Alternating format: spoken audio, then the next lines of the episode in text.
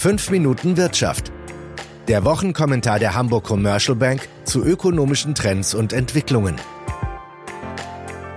In den letzten Monaten ist Lateinamerika verstärkt negativ in die Schlagzeilen geraten.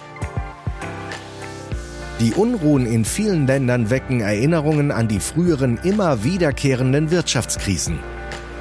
Es gibt allerdings auch Hoffnungszeichen. Herzlich willkommen zur neuen Podcast-Ausgabe von 5 Minuten Wirtschaft. Heute mit Chefvolkswirt Cyrus Della Rubia. Lateinamerika ist im Aufruhr.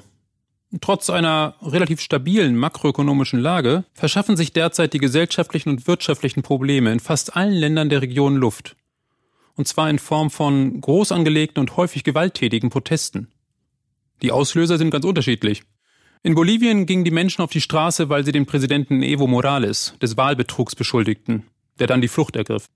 In Chile, dem bisherigen Vorzeigeland Südamerikas, fingen die Demonstrationen an, als die U-Bahn-Preise in der Hauptstadt Santiago erhöht worden waren. Ecuadors Regierung wiederum sah sich im Oktober veranlasst, den Ausnahmezustand zu verhängen, nachdem die Streichung von Treibstoffsubventionen die Menschen zu massiven Protesten veranlasst hatte. Der Funke droht nun auch auf Kolumbien überzuspringen, wo es vor wenigen Tagen zu Massenprotesten mit Toten kam. Hier begannen die Unruhen mit einem Generalstreik gegen die zahlreichen Missstände im Land, wozu unter anderem die Nachwehen eines jahrzehntelangen Bürgerkriegs zählen. Kolumbiens Nachbarland Venezuela wiederum steckt bereits seit Jahren in einer schweren Versorgungs- und Verfassungskrise. Letztere ist offensichtlich geworden, als Präsident Nicolás Maduro im Jahr 2017 via Gerichtsbeschluss der Nationalversammlung alle Kompetenzen entzog nachdem diese den Präsidenten für abgesetzt erklärt hatte. In den drei großen Volkswirtschaften Lateinamerikas, Brasilien, Mexiko und Argentinien, gibt es keine akuten Massenproteste. Allerdings die wirtschaftliche und politische Lage in diesen Ländern ist extrem schwierig und reiht sich insofern in die Reihe der oben genannten Länder ein.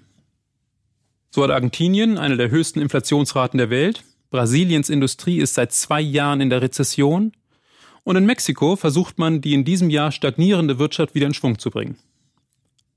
Dass sich jüngst die Spannungen konzentriert entladen, hat vordergründig mit den Rohstoffpreisen zu tun, die seit 2014 um rund 40 Prozent zurückgegangen sind.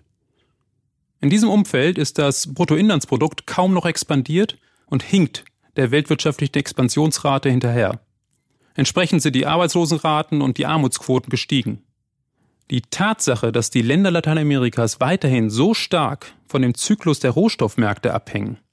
Hier spielen unter anderem die Märkte für Rohöl, Kupfer, Eisenerz und Soja eine wichtige Rolle, ist vor allem der Beweis eines umfassenden Politikversagens.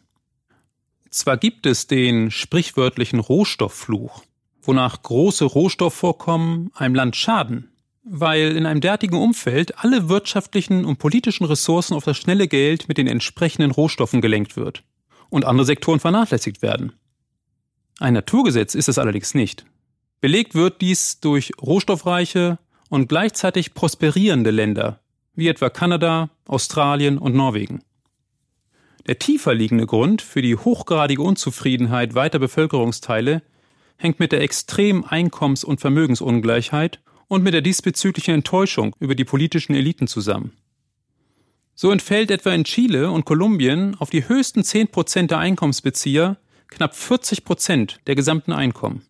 In Bolivien und Peru liegt dieser Wert zwar niedriger, rund 32 Prozent, im internationalen Vergleich aber immer noch höher als in den USA, 31 Prozent, und signifikant höher als in Deutschland, 25 Prozent. Die Vermögensungleichheit ist noch stärker ausgeprägt. So besitzen in Lateinamerika gemäß 2014er Zahlen 10 Prozent der vermögendsten Bürger 71 Prozent des Gesamtvermögens. Woran liegt das? Oligarchische Strukturen, die teilweise noch aus den letzten Jahrhunderten stammen, sind dafür ebenso verantwortlich wie schwache staatliche Institutionen, die der Korruption Tür und Tor öffnen. Dazu kommt, dass der Zugang zu einer guten Schulbildung in der Regel nur den Jugendlichen aus der Oberschicht und der in vielen Ländern sehr dünnen Mittelschicht gewährt wird was die Ungleichheit über Generationen hinweg zementiert.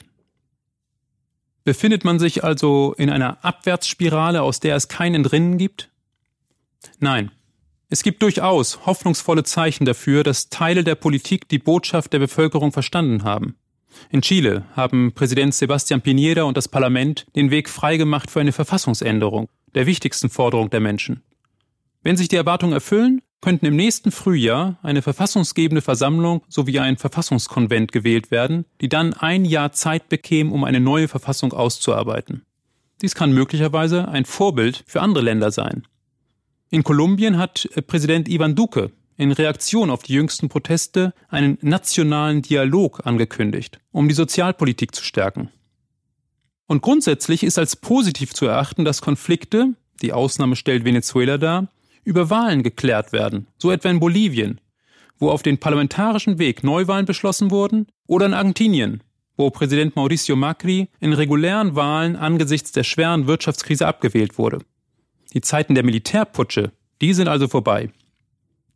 Trotzdem, es ist eine Herkulesaufgabe, die Länder der Region nachhaltig zu stabilisieren. Bildungssysteme müssen im Hinblick auf einen breiteren Zugang und eine höhere Qualität reformiert, Steuersysteme zugunsten einer effizienteren und progressiveren Struktur geändert, Gesundheitssysteme ausgebaut, Rentensysteme bezahlbar gemacht und korrupte Strukturen bekämpft werden. Das wird Jahrzehnte dauern, aber wenn die Menschen spüren, dass die Regierungen auf dem Weg zu diesen Reformen Fortschritte machen, kann ihre Zustimmung gewonnen werden und Lateinamerika eine prosperierende Wirtschaftsregion werden. Das war 5 Minuten Wirtschaft. Der Wochenkommentar der Hamburg Commercial Bank mit Chefvolkswirt Cyrus Della Rubia.